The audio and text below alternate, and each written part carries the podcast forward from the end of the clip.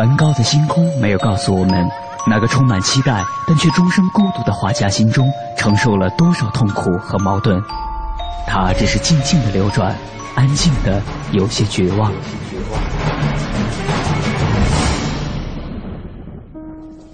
莫奈的睡莲没有告诉我们，那个喜爱平静的人在动荡的时代中，心里有着多少的叹息和遗憾。他只是静静的绽放，用柔弱的身躯撑起了整个时代。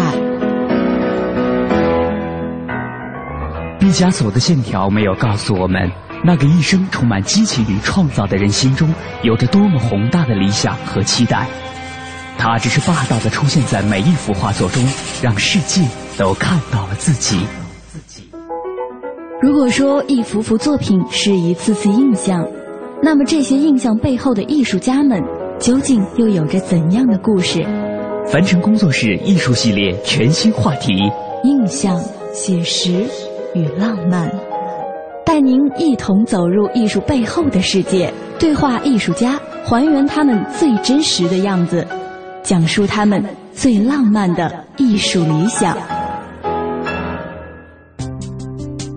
本期话题：用画笔描绘整个时代。本期节目嘉宾：姚天木。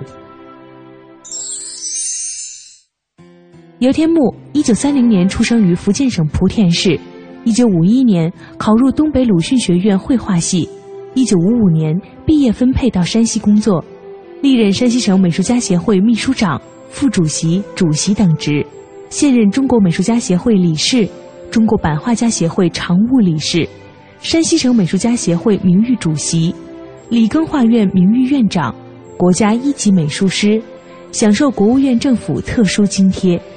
姚老先生擅长版画、中国画，创作的作品多次获得国内外大奖，作品被中国美术馆、人民大会堂。毛主席纪念堂、鲁迅博物馆、神州版画馆以及众多博物馆、美术馆收藏，作品被选入《中国现代美术全集》《中国当代美术外文版》《中国花鸟画百家》《中国美术家协会第六届理事会理事作品》《当代中国画精品选》《毛主席纪念堂珍藏书画作品集》《中国百年版画》等大型画册中。在多年的创作中，姚老先生怎样坚持对于绘画的热情？艺术创作对他来说又经历了哪些阶段呢？带着这些问题，我们的记者杨安为您继续采访了艺术家姚天木先生。接下来，这是一幅大的作品《乘胜前进》，是画的一九四八年毛主席东渡黄河。对，画毛主席东渡黄河那是大题材啊。嗯，这个题材呢，实际上我从那个一九七二年就晕染这个题材。嗯，一九七二年毛主席这个在延安文艺讲讲话三十周年，省里头组织一批人到那个毛主席东东渡黄河的，从临县的高家塔，嗯，那个村里头从陕西东渡过来，嗯，到这个临县的高家塔，呃，下了船，我们还在坐了船，当地还还弄了一个一个。当时渡口的船，我们坐在上头，还还体验了一下船怎么东渡过来的。嗯，那那些这个这个印象很深。嗯，而且了解当时这个中国革命胜利的解放胜利的一个大转折，就从延安到西北坡，路过路过这个黄河，山山西好几个县。嗯，这个时期就是解放全中国的一个前夕。那我们这个队伍是越来越壮大。从延安的指指挥的地方，已经要转移到西北坡。那么这个过程中间，毛主席的这个精神状态是非常好，就是胜利在望，不提不提的前前胜前前进，乘胜前进，就一步一步取得胜利，一步一步的，到最后要解放全中国，满怀信心。这个状态呢，我当时考虑，本来就是画在床上，我没有画在床上，我就渡了岸以后，上了这个山西的岸上，然后在高处看。这个是春天的时间，往前看，他的这个高瞻远远瞩，这样的一个精神状态。那后来那个，我是赠送给那个毛主席纪念堂，九二年我看着这个画 到那 到北京来，呃，送给送给这个毛主席纪念堂，他们看得很高兴。嗯，因为他们也缺正好缺了一个这样的表现这样的毛主席形象的东西。哦，哎，后来他们挂的时候就挂在展厅的正中间。因为我这个画大概不算很大，他显得稍微小了一点。后来后来叫那个欧阳中师，欧阳中师先生，欧阳中中师写了字，把那个画撑大。他写了这个“指点江山”，指点江山啊，放在这个表在画的下面，加大这个画的尺寸，加上画的幅度。这幅画现在是在毛主席纪念堂收藏。纪念堂收收藏。我们平时去毛主席纪念堂能看到。在二楼一百周年的时候，我拿出来展览；后来一百二十周年的时候又拿出来展览。嗯。第二次展览的时候就加上了欧阳中师的字了。当时您怎么想到说把这幅画捐给？因为因为我想到毛主席这样的一个题材，进入这个市场只能个人收藏，谁也看不到。只要我把这个画放在毛主席纪念堂，它是能够永久的保存下来。我是从这个角度看来，它的肯定优越性要比个人收藏要大得多。因为我不是考虑的钱的问题，我考虑它的出路永久永久性。想问一个问题，我知道六月份您会在北京有一个六十年的回顾展，是吧？对。现在我就想问一下，在那个展览上，实际上是我们看不到这个画的原作的吧？这个原作是这样的，咱们借出来以后啊，我们也不放心，他也不放心。对对对。因为借拿出来总有总有来来回回运啊，还有挂什么。对。后来没有办法了，我就想办法用一种高仿的办法。高仿的办法。啊，就是找了个一个一个印刷厂。嗯嗯。他去的人在那地方。他用那个好的机器，嗯，把它拍下来，高仿的效果还不错，嗯，另外的效果不会太差的太太远，嗯，另外画了呃赵树理跟那个彭德怀，彭德怀和赵树理啊，对，想问一下赵树理先生跟您是在文联算是某种程度上是同事？啊，对对，画这个赵树理是七七年当时这个文革的后期了，基本上这个。过去的不是支持，基本上都改正了。对赵书记的看法、彭德怀的看法都都不一样的。因为到后期了，我画了当做作为一个历史题材，因为这个彭总呢，能够支持文艺上的这样的一个创作，他本身也很不容易。他是武将，但是还要懂得这个文艺，很不容易。然后赵书记的成长也是因为有彭德怀的支持，嗯，因为彭德怀是有他的眼光。因为我当时考虑一下，就作为一个山西的作者，我想把这一段的历史给它描绘出来。描绘出来。哎，这张画呢，这幅彭德怀与赵赵树理这幅画呢，我们就连接到，因为他们共同读的是《小儿黑结婚》，您还专门就画过《小儿黑结婚》这个题材。这个《小儿黑结婚》在解放初期，嗯，像我们这个高中毕业的或一解放，头一个接受革命的文艺就是《小儿黑结婚》。对，这家家户户都都知道。嗯，呃，有有个小孩叫的边山戏、延山戏，它是一种一种革命的文艺，深入人心的，很普及的。因此说，我暂时也考虑一下，因为在大文革的后期啊，这样考虑的一些东西也是那样的，不要好像是完全为政治服务，但是也不要离开政治。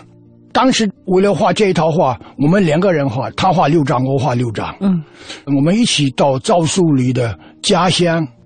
因为农村里头环境变化的很慢，慢很慢。哎，但是七几年的话，基本还保存原来哎原来那个原样啊原汁原味儿。嗯，呃，因此我们做了一些写生。这一套画，呃，后来在那个全国第六届美展呃入选的。当时还画了这个华国锋、邓小平、陈云贵，在这个大寨农业会议上，三个人，这是七八年，这一段就是。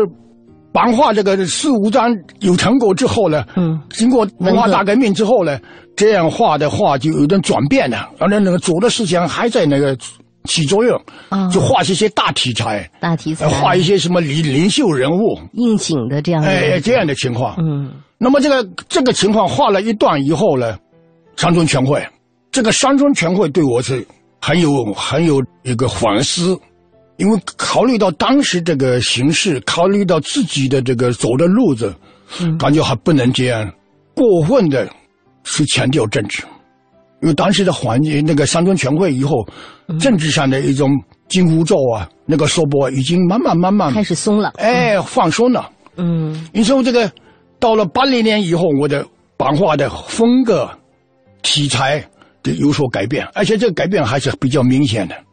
第一张改变就是满园春光，满园春光，而且有三个小孩在窑洞里头读书啊，那个正好是两个转折时期的一个中间地带，它也很有这个这个一定的内容，呃，小孩这个学习，但是呢，也对那个过去读书无用论的一种批判。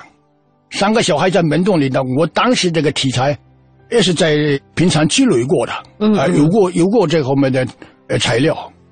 你就刻出来这张画之后呢，这个李群看到了，那他对这张画评价非常高。嗯，李群给我写文章啊，问人家你认为这个这一段这个版画里头哪一张影响最大？当时有个北京、广东、山西版画联展嘛，联展。哎，我们准备的画在这地方评选的时候，李群就问：你们认为这个展览里头？哪一张画是最好的？嗯，你去问这个话，人家也也无无头无脑的，弄不清楚应该怎么答复。最后他自己说了：“我认为这一次展览的话，有天木的一张满园春光是最好的。”当时我也弄不清楚，嗯，他会这样说。那么这张画出去之后，也也影响也不错。这个之后，我的风格不断的改变，最后我就。落实到画这个黄土地，黄土地。以前那个画，我当时是打游击去，放一个地方开一枪，换一个地方开一枪。深入生活，找一个材料画一张，再深入生活，再找一个材料。我这回我就固定在黄土地这一方面，用系列的表现方法，集中的表现这个黄土地的风貌。那么这个经过十年之后。几乎是一年一张，到现在我算起来，黄土地的有十张哈，基本上就集中在黄土地。哎，黄土地上。因此，这个不光是题材的改变，表现的形式方法也有所改变。以前刻的跟其他的同志刻的，嗯，有点相近。后来呢，就慢慢拉开距离的，找自己的路了。哎，人家用的大部分是原刀，我后来是慢慢。最后我就用点三角刀，啊，有的时候用平刀，改变不一样了，表现的形式也改变。我的黄土地的一种结构，就采用一种俯视的办法了。这个俯视的这个这个结构，实际上是采取了中国山水画的特点。咱们中国的山水画是一层一层一层重叠的，这个重叠的它是高处往下看，它是重叠；如果低处看，它不重叠。他都都都接被挡住了。你说我那个壳里头的方法呢，就体现了有中国民族传统的东西在里头。你说版画，它也吸收了中国画的构图方法。后来这张画在这个呃台湾那个展览的时候得了一个一个优选奖。嗯。大家他那个评委呢有一个评语。嗯。他评语就中间就提到。说这个是有个有点传统的东西在里头，而且表现的方法也很特比较特别。那么在国内那个第八届全国美展呢，这得了一个得得奖，当时是没有这个等级的。嗯嗯。哎，最高奖，第十二届版画得了个银奖，后来这一张画得了三个奖，这说明我我这几个阶段，这个版画发展的几个阶段就这么就这么一个情况。嗯。那么版画发展的同时，哎，人家又很奇怪，你这你什么时候开始画国画？嗯，我说我从小我就喜欢国画，底子就是国画底子。哎，国画底子了，搞那个版画，我说像个唱戏的，那是客串。客串，人家也同意同意我这个提法，你这客串。那客串说，当然我回到我原来那个，就是小孩时候的一种梦想。我还是画国画的，这是我原来的邯郸里头的。那么这个画国画什么时候开始？实际上是三中全会后，经常出去活动，一活动，人家一到一个地方，人家纸张笔墨就摆出来。啊，这一摆出来以后，画国画人当场写画，是搞版画的人在那边旁边看的，人家认为你这个人价值大，叫你画你又不画，他也弄不清楚什么版画不不版画，或者你什么画，你给我画就行了，但你不能不画，应付不了。后来自己也很很惭愧，说过去是学国画的，现在变成这个不能画国画，不能当场画。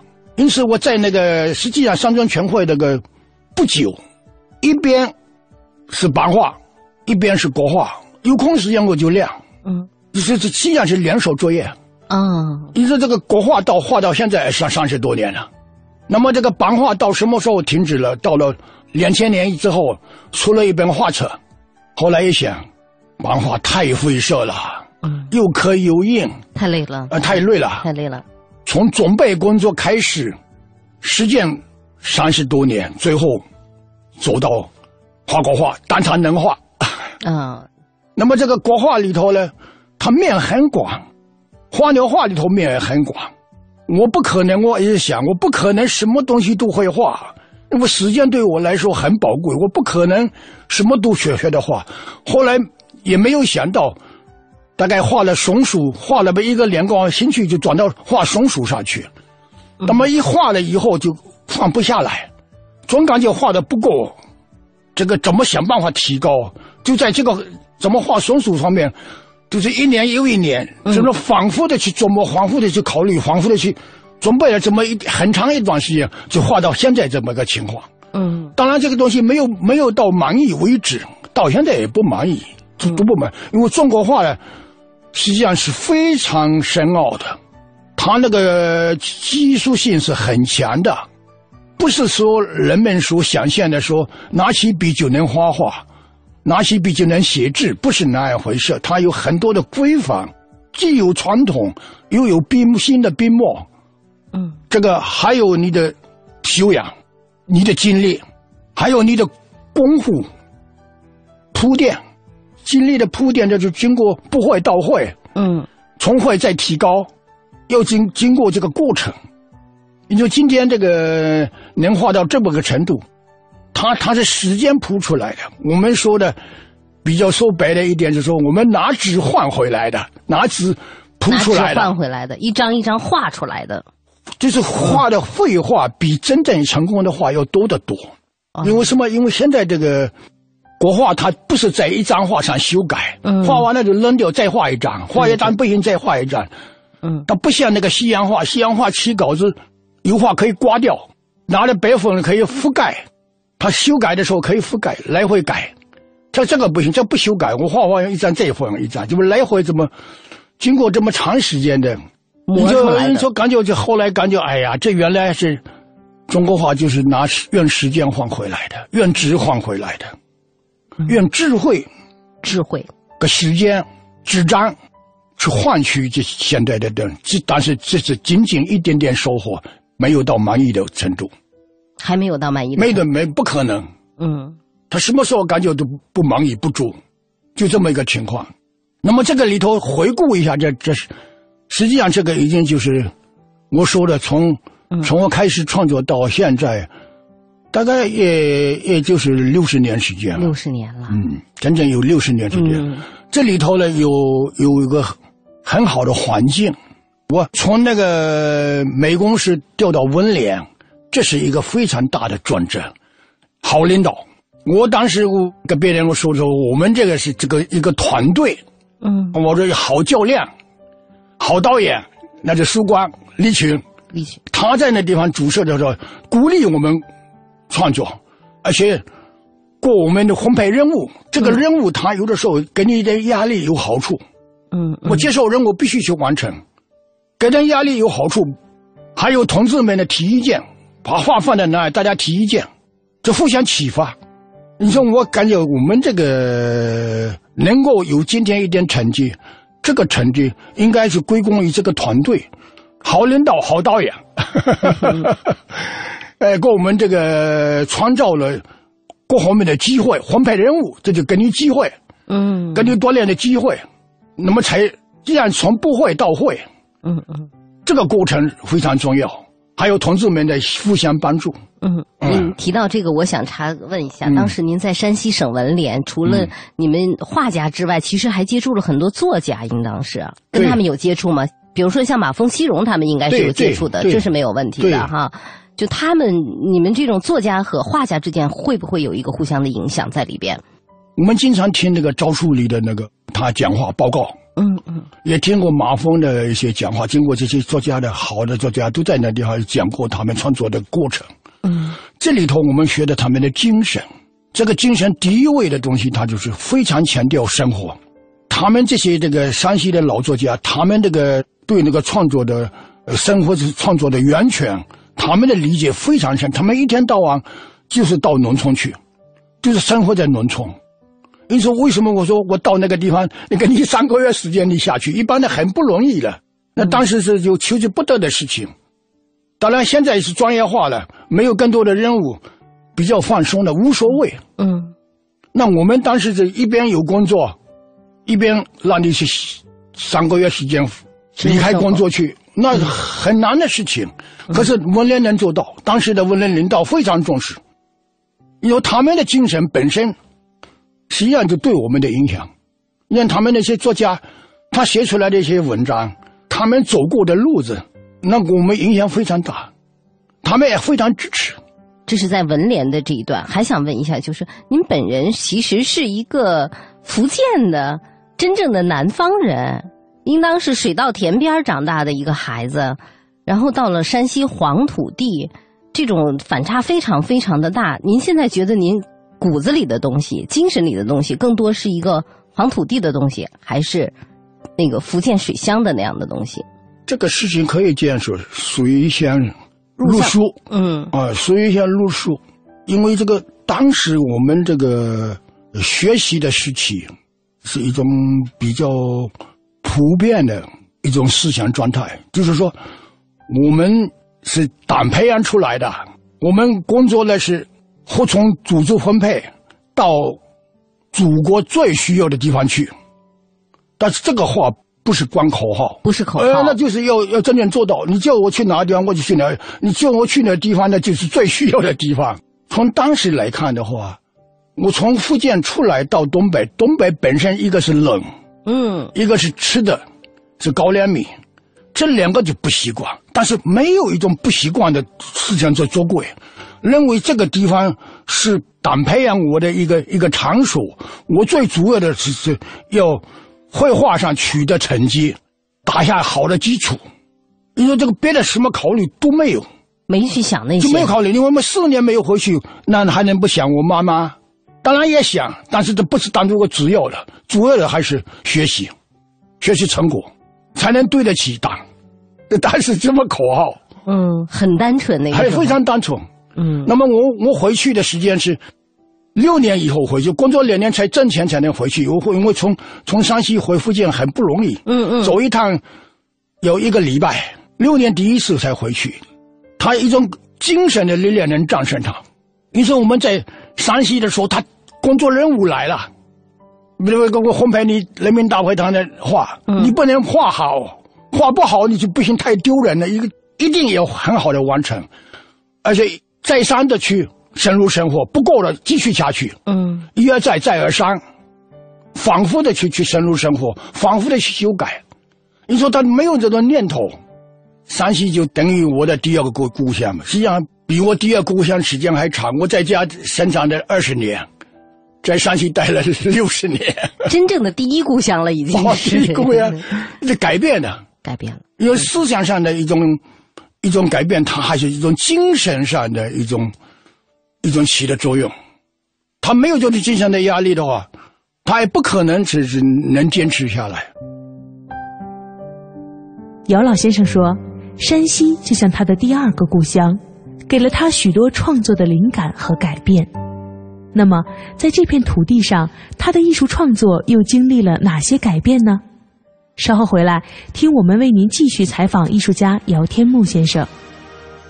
我和我的祖国一刻也不能分割无论我走到哪里都流出一首赞歌。我歌唱每一座高山我歌唱每一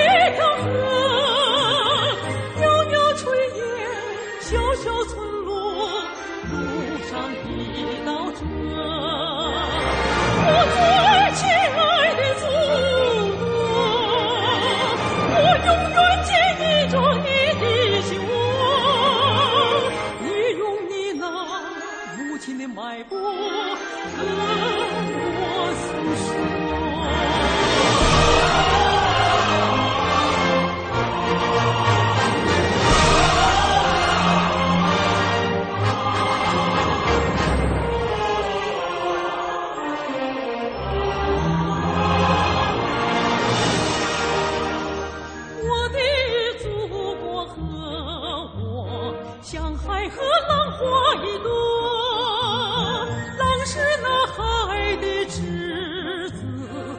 海是那浪的托。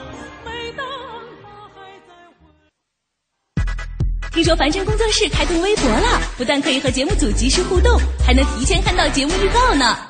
哦，真的吗？快告诉我怎么搜！我只告诉你一个人，听好了。拒绝复杂搜索，不用思考揣测。我们不是神秘派，我们是凡尘工作室。现在就登录新浪和腾讯微博，输入“凡尘工作室”，或者在搜索栏直接输入“凡尘工作室”的汉语拼音，即可找到我们。非凡的凡加清晨的晨，凡尘工作室一搜搞定。凡尘工作室，让艺术的快乐伴您轻松每一天。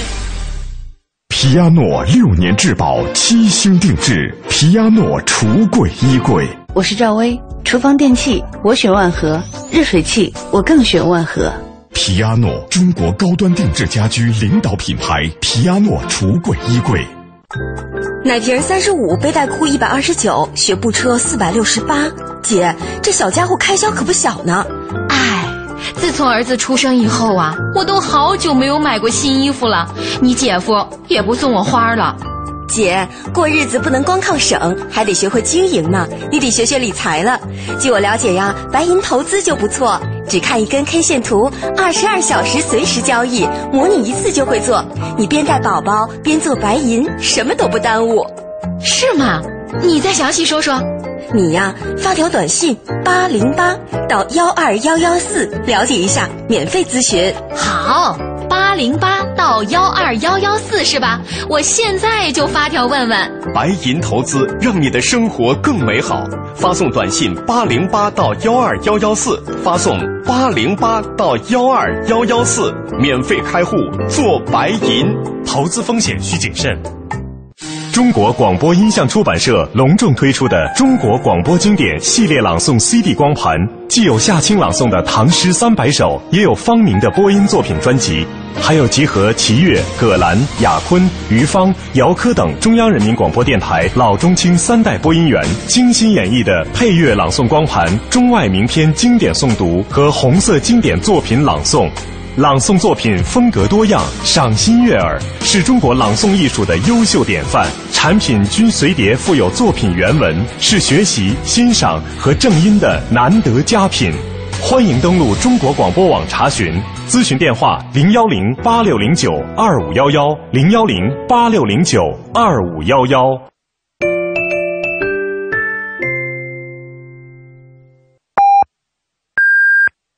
北京时间二十二点三十分。报时中国经济，我是 TCL 李东升。对中国企业来讲，未来一定要更多从感性管理转到理性制度管理。中国企业完全照搬西方那一套肯定不行，一定要有自己的管理制度。报时中国经济。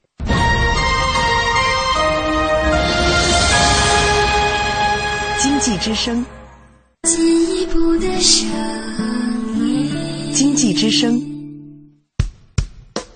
这里是中央人民广播电台经济之声。每当夜晚来临的时候，瞬间，瞬间，瞬间，可以成就未来，变成故事，铭记终生；也可以石沉大海，无人问津，被人遗忘。瞬间稍纵即逝，但每一个瞬间又是那么真实。写实艺术家们努力捕捉瞬间的真实，用纸张承载的画面化作永恒的思考。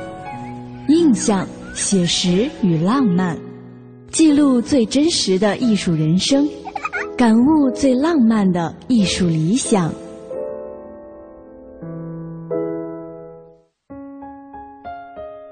作为一名用画笔描绘了整个时代的画家来说，曾经姚老先生的画中充满了时代的印记和重量，但是他却不满足于自己之前既有的成绩，渴望不断的突破自己。于是，当走入了全新的时代之后，姚老先生的创作又产生了新的变化。这种变化是怎样开始的？对于自己的这种改变，姚老先生又有着怎样的看法呢？带着这些问题，我们的记者杨安为您继续采访了艺术家姚天木先生。表现内容上，我觉得您刚才前面讲到了三中全会以后，也有一些反思，也打开了，嗯然后觉得说不一定说所有的内容都要跟时代呀、跟政治啊贴得那么紧，对开始画一些更轻松。比如山山水水、花花草草的这样的东西开始出来了。对。那么我们看到您的画册的后半啦，有很多的，比如说呃花鸟啊、小松鼠啊这样的题材，这个基本上就是从那时候开始，这样的题材设计对。更多一些了吧？它？因为它是一个百花齐放的问题，百花齐放，你不能说是，嗯，强调一个品种，然后呢排挤另外一个品种，嗯，这个不好。因为咱们做协会的工作也也思考这些问题。嗯，过去我们确实是过分的强调为建筑服务，其他的画种发展是很慢的，甚至这个被排挤的。嗯，因此我们这个这个思考慢慢也在这转变。文革之后呢，一直在思考，因为咱们在协会也做过过协会的工作，嗯嗯呃，认为这个不要太强调。邓小平也有也有个讲话，嗯，不为政治服务，也不是也不能脱离政治，在这两个都都要兼顾。嗯呃后来也提到这个主旋律的问题，但是我们有主旋律，但是也有一些不一定是主旋律，它当然它也表现了一些人民的情感，表现一些美的，那呃，这个享受，嗯，这都可以存在。抒情写意的一些哎，东西。对，这个这个这样的话，我认为还是比较全面，不要不要太片面，因为自己本身也在也在思考，也在改变。因此后来说，像画这个呃国画也是这样的一个问题。嗯，呃，一个画国画的本身他比较轻松。说实话，他平常准备好的那个那个画的时候，就这么几分钟之内，还半个钟头这样就把它完成了，很快就把它完成了。但是他那个思考，他那个那个基础，他那个时间是相当长的。真正画嗯思考是很长的。嗯，嗯，他准备的工作是很长，时间很长。看起来很轻松，所有的东西都不是偶然出现在这个画面上的。呃，对，嗯，小松鼠怎么出现在您的作因为这品里的？个这个松鼠，人家喜欢我我画的人就是说，哎，你能不能给我画两个松鼠？但是出了题目，出了题目了我就是、这个松鼠怎么画啊？嗯，这是没有学过的。另外，特特地买了一个松鼠，买了个松鼠，养养活了一个松鼠在家了，呃，经常观察，嗯，因为它动作变化的非常快。这个画这个松鼠，它绝对不能像真的松鼠那样去画。它要是要归纳起来的几个动作，呃，这个笔墨上很简练的，因为这中国画跟西洋画不一样，这不是抠出来的，不是一点一点的，还是画的很像，什么毛都毛茸茸的都画出，不是，它的用那个笔墨的方法，像个写字的一样的那个程序，很简练的表现出来。这个归纳不容易，这个归纳跟真的松鼠是不一样，它不一样，它还要精神上要像它，它难在在这个地方。难在这儿，也包括画画也是那样的。后来画的黄土地，因为有人问我那个黄土地你怎么画出来的，在哪个地方画的？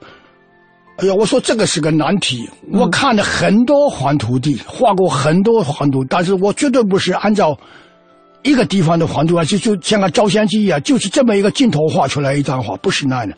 我是组合的，我这个东边的山、西面的山，还还是南面的山，这个组合在一起，这样画出来的。你想画这个松鼠也是这样情况，你你表现它的动态，嗯，但是也符合它那个动态，这就行了。主要是符合就行，它可以是假的，但是呢也可以变成真的。笔墨本身是假的，这就是笔墨嘛，就是画出来。但是可以，它精神面貌是真的，真的。但你这画的太真，那就死了，死板的。相反的，就变成假的。好了，那个不能动的，没有精神的，那那就摆在那个地方松鼠，太真了也不行。因为这个这中国的笔墨，它它的涵养要求很高。嗯。因为为什么这个画了一辈子也感觉不满足？他总感觉那个怎么能表现他的精神状态能表现出来？那么这个精神状态，他还得根据他的动作的变化来的。你没有动作的变化，那精神状态不是单纯的存在，它是附在他那个动作的变化上，然后表现他的精神。这两个又是结合的，又不能分离。呃，还有符合中国的笔墨，墨浓中有淡，淡中有有浓，还有干的，还有湿的，这些东西的结构就像个音乐一样的，嗯，它有个节奏感。啊，你你不能光是一个音符，那就没有没有节奏了。中国画的传统，它都有有它的这个理论之道。在六月份的画展上，我们是能看到很多小松鼠的吧？这次这个呃展览是我的回顾展，回顾展。这回顾展就是说我六十年中间的几个阶段，嗯，我还有一些这个习作。嗯，刚开始还没有进入创作之前，那个那个五几年的时候，习作到农村就画了一些农民的头像啊，画一些写生。进入创作的时候，那个时候就是版画，嗯，还有这个人物画。这个人物画是比较写实的一种人物画，勾线的，这种比较传统的。嗯，那么进入这个改革开放之后，我刚才说的题材比较放松的，有一些是点景人物，有一些画就没有没有人物了，那那是很很不容易的。刚开始的时候以人物为主，不管你搞版画也好，搞中国画也都是人物为主，因为人物本身最容易体现当时的社会跟政治。那后来这个离开了一点，他表现比较抒情。比较一点精神面貌的一些东西，他就不一定全是人物了。那么后来就有点变化，到了这个创作到那个版画，开始不是满园春光，满园春光三个小孩，那小孩还是人物还是主要的。后来画了那些山黄土地的时候，就点景人物了。嗯，你像那个三脊梁，三脊梁一个人物的背影。嗯嗯，在一个一个大山里头，后面跟着两只羊，一个老农，一个跟着一个女孩子。往前走，嗯，后来也有好多没有人物的，你看那个枣园深处，枣园深处，哎，它就是一个枣树，呃，房子，呃，农村的那个窑洞，嗯，前头两个，一一个是牛，一个是这个小牛犊，这就没有人物出现，还有这个最后黄土帝国就没有没有人物了，那就像黄黄河腹地，这个黄河腹地。在我这个黄土地创作中间是，它是一个一个小高潮。我这个黄土地系列里头的一个代表性的一张画，这张画怎么出来的？当时这个我是下乡到偏关，这个从偏关公社这这这大队派了一个一个车走了半路，嗯，走了半路以后，后来我说我们不做了，我们就走过去吧。走到那个山上，往下看，黄河就在大地上。像个一条白亮，非常漂亮的绕过去。当时看的脑子印象非常深，感觉那个对比那么强烈，偏关的那么好看。这个地方叫老牛湾，老牛湾是那个山西跟那个内蒙交界的地方。嗯，黄河呢，从这个呃山西入口的时候绕了一个大弯，中间一块大石头，这个石头上上面有个村庄呢，非常大，几公里大。那么这个地方，这个为为什么叫老牛啊？就是，它是很形象的，说老牛在那个黄河里头，呃，躺着了，啊，叫老牛湾，嗯，这这水水从老牛这个绕过去。那我们我在那地方三天，在跟前呢，什么也没有画成，结果往回走，因为这个黄河是在低处，往回走的时候，一边越走越高，越走越高，嗯。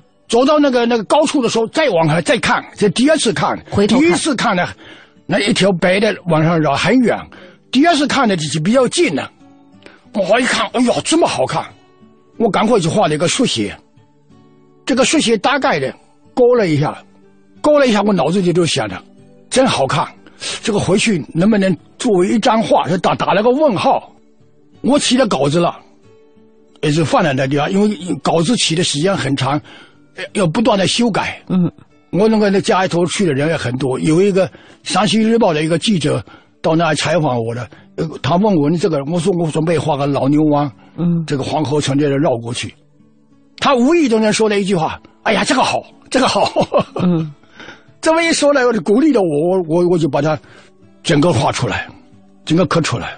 那么这个刻的这个中间，这个像是颜色的变化，跟山那边啊，我前面说过，嗯，那就吸收了中国画的这这人站得很高，啊，从像个飞机上头往底下看，一层又一层，那么这个里头没有人，嗯，因为后来一考虑这个人不必要出现，因为这是一个大地，主要看他的气魄，看他的情感，因为这个黄河腹地是我们中华民族的一个一个摇篮，我们这个根是在这地方开始的，因为从这里头就我们要看到我们民族的优秀的这个品德品质，呃，黄河往上走，这个石头本身呢，我在平常看的，后来我写这个文章，呃，我说这个我当时的感触，我说这个老牛也像我们农民的一个品格，不管你这个水怎么冲，它还一时纹丝不动。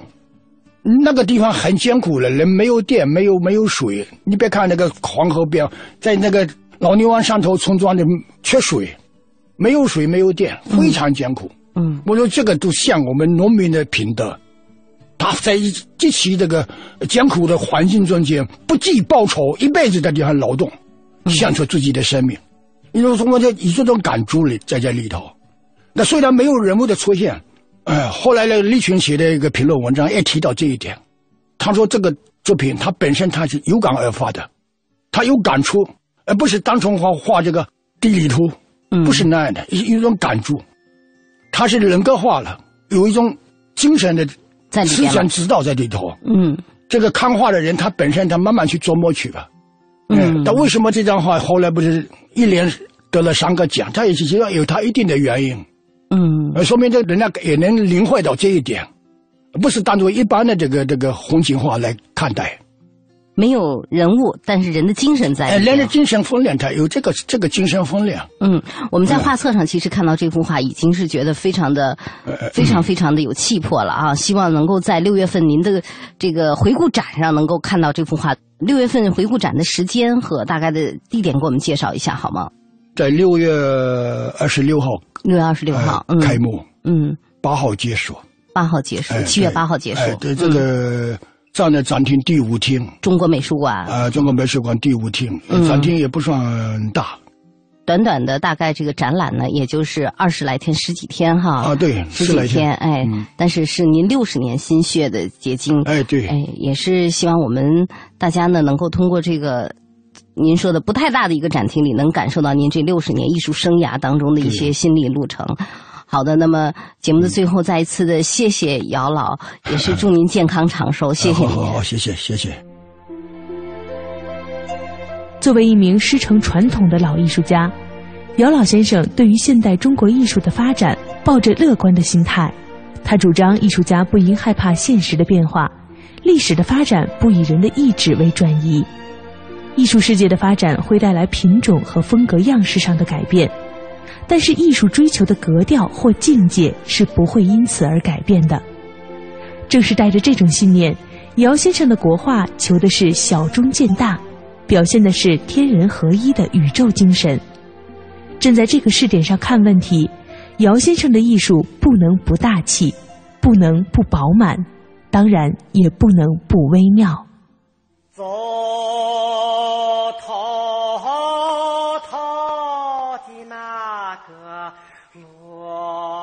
本节目由凡尘工作室策划制作，总策划王小晨，执行策划张云远，制作人马素双。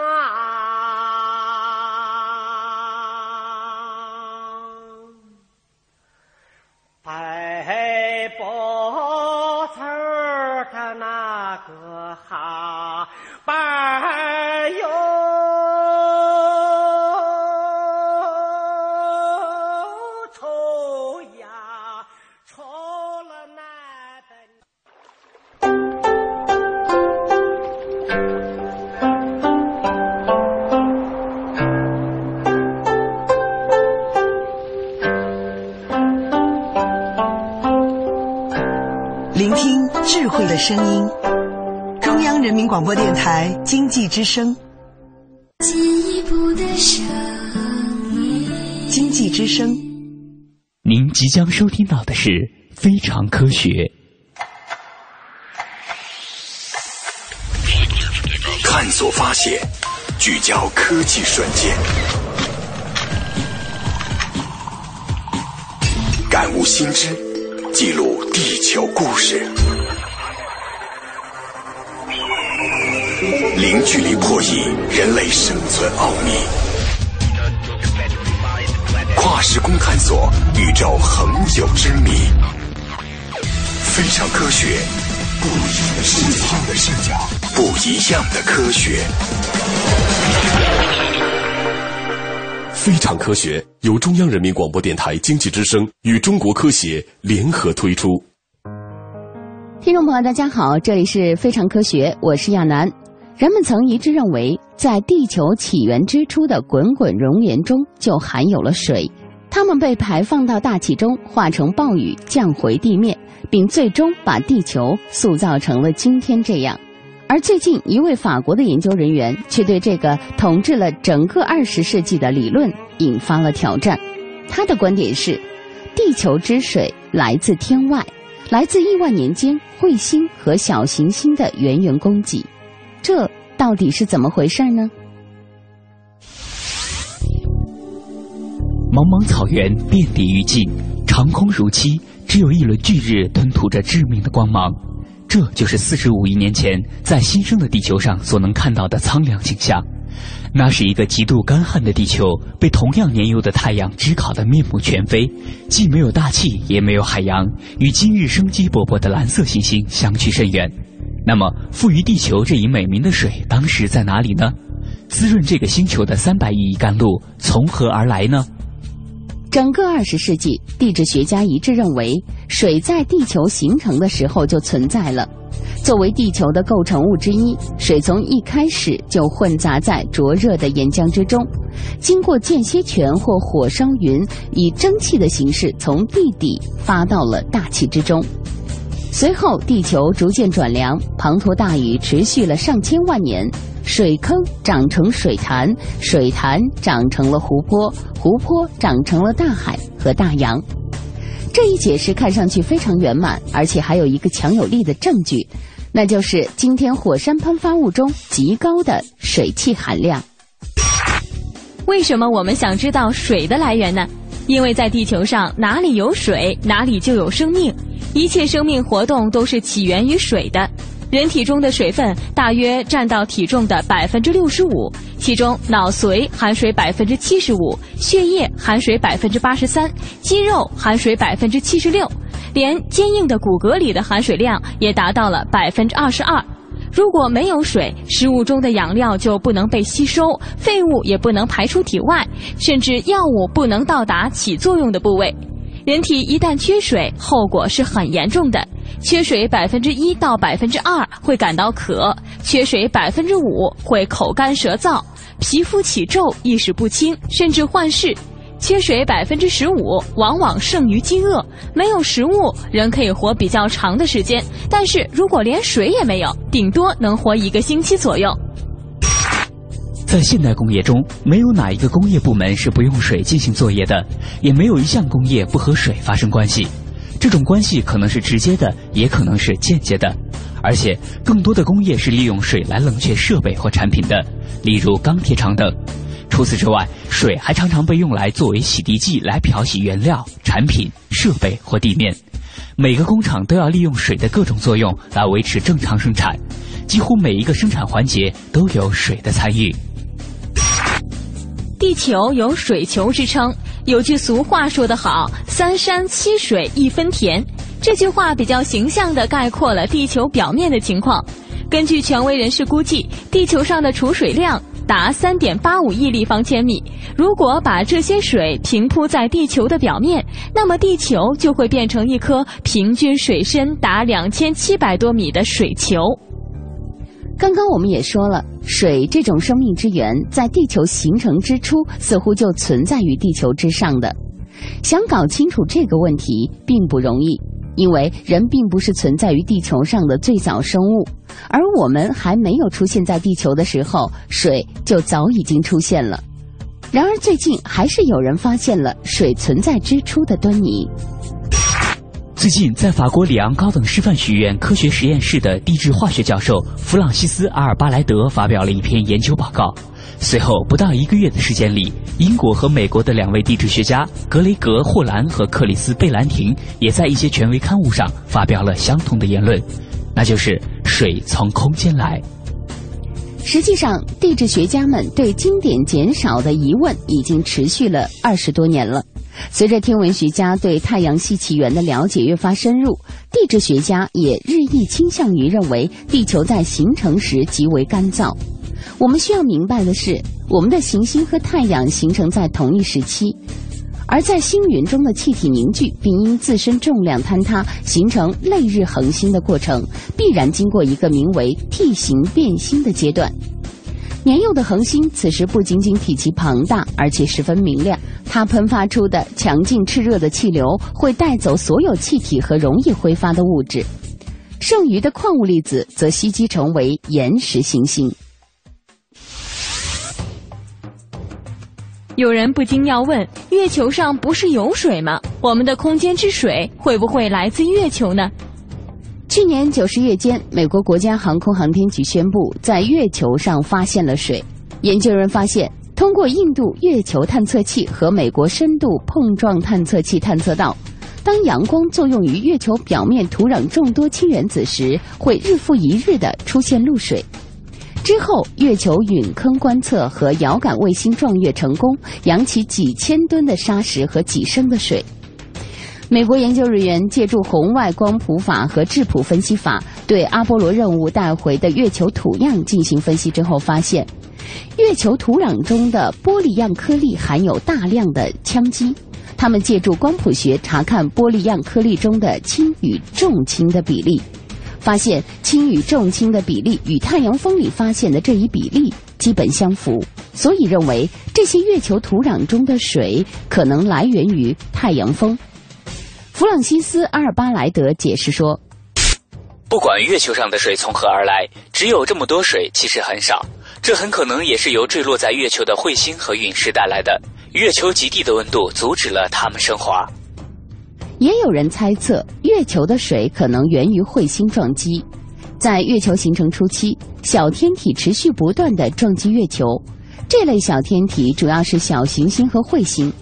撞击的结果是形成了累累的陨击坑，而彗星则带来了大量的水分。值得一提的是，在月球上发现的水并不是我们想象中的液体水，而是水冰。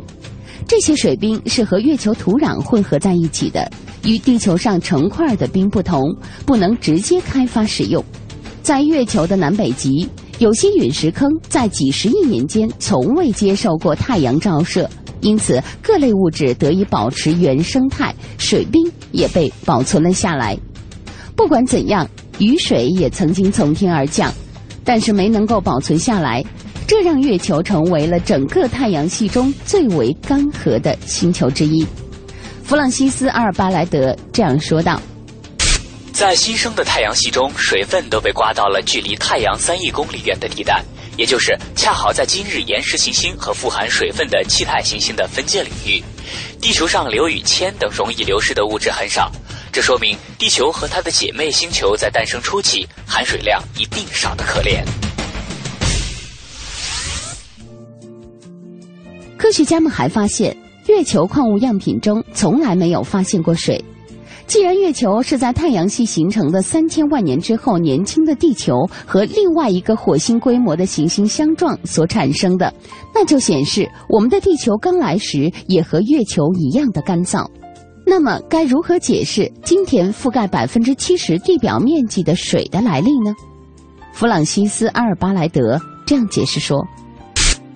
在地球形成了大约一亿年后，彗星、小行星这类天体对它持续攻击了大约五千万年之久。时至今日，来自太阳系冰线外小行星带来的陨石还时常光顾地球，弗朗西斯·阿尔巴莱德对这些小型的陨石进行成分的分析之后，发现其中大部分都富含有水分。他这样分析道：“接下来的计算就非常简单了。据估计，地幔中的含水量和地表相当，这就意味着地球质量的百分之零点零五是水。要达到如此储量，只需要一千万枚哈雷规模的彗星降临地球就能完成。”当然，地球并不是这份天外甘露唯一的受益者。太阳系中其他岩石行星也经受了同样的轰击，但是地球是唯一把这些水分保存下来的星球。在距离太阳最近的水星和金星上，水分蒸发并逃逸到了太空之中；火星则星场较弱，同样无法维持水的存在。虽然是在这地下和两极有几十亿吨的水冰，但散失到空间中的水分却占到了绝大部分。只有地球所处的位置绝佳，水分才得以完整的经历了固态、液态和气态这三种形态的循环。弗朗西斯·阿尔巴莱德这样赞叹道：“这些巨量水分的道路导致了地球上出现了太阳系中独一无二的板块运动。”来自空间的水分渗入地幔，润滑了板块，吹响了大陆漂移和其他相关生命进化的前奏。一切都可以说是天造地设。探索水的奥秘的过程还在继续，我们期待科学家们能有着更多的发现。好了，到这里我们今天的非常科学也要暂时告一段落了。主持人亚楠代表编辑制作，感谢大家的收听，并诚邀您明天同一时间继续关注非常科学。非常科学，非常好听，非常科学，非常特别，非常科学，非常有趣，非常科学，充满设计，非常科学，非常好听，非常科学，非常特别，非常科学，非常有趣，非常科学，充满设计。以上节目内容由中国科协提供制作。在两百万年前。地球上诞生了人类的祖先，在富饶辽阔的土地间，希望开始绵延。公元前三千一百年，威尼斯用他那征服之剑，在那美丽的尼罗河畔，写下了人类文明的诗篇。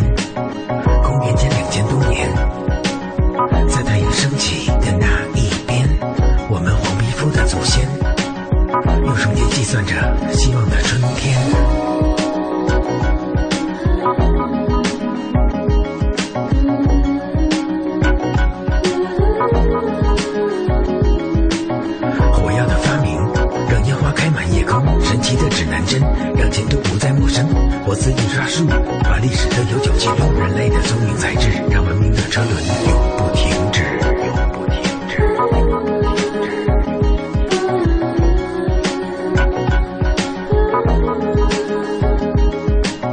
瓦特的蒸汽机，拜尔的电话机，莱特的小飞机，快乐的收音机。你可以与众漫步，也可以聆听远古。